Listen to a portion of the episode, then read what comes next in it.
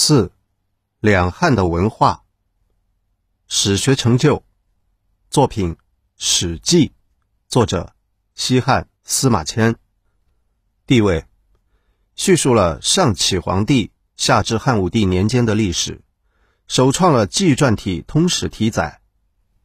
《汉书》作者东汉班固。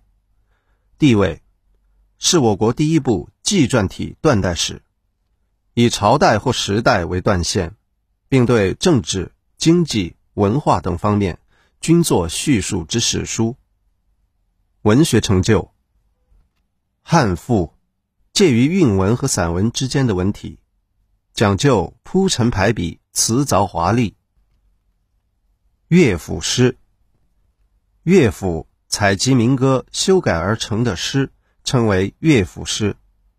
其中很多诗反映了当时社会的真实情况。五言诗流行于东汉民间，语言朴实生动，传播广泛。科技成就，医学成书于战国至西汉间的《黄帝内经》，奠定了中医理论的基础。东汉时的《神农本草经》是中国古代第一部药物学专著。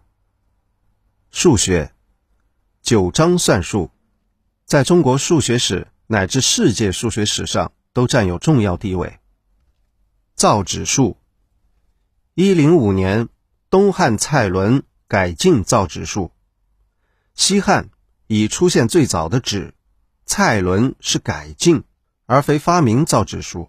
后来，纸成为主要书写材料，大大促进了中国和世界文化的传播和发展。